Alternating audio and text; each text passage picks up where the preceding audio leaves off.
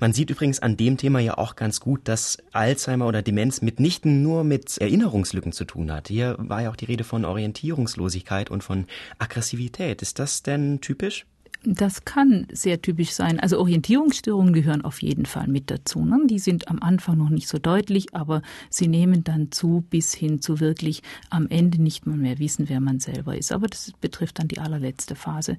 Am Anfang sind so Kleinigkeiten, die auffallen und wo man eher auch geneigt ist zu denken, na ja gut, der Mensch hat gerade ein bisschen Stress oder was es ja durchaus auch gibt, die Beziehung in dem Fall zwischen Ehepartnern ist auch nicht immer mm, so ganz wunderbar und dann denkt man vielleicht, der andere will einen ärgern oder so. Also am Anfang sind es eher so kleine Störungen und Verwirrtheitsanzeichen, aber wenn eine Demenz weitermacht, dann werden das schon massive Störungen. Also wirklich nicht mehr wissen, ob morgen oder Abend ist und in, äh, was für eine Bedeutung eine Toilette hat und andere Dinge mehr. Wie gesagt, am Ende auch sich selbst nicht mehr erkennen und davor schon ganz nahe Familienmitglieder nicht erkennen und dergleichen mehr. Das Thema Aggression ist, ähm, denke ich, nochmal eine andere Geschichte.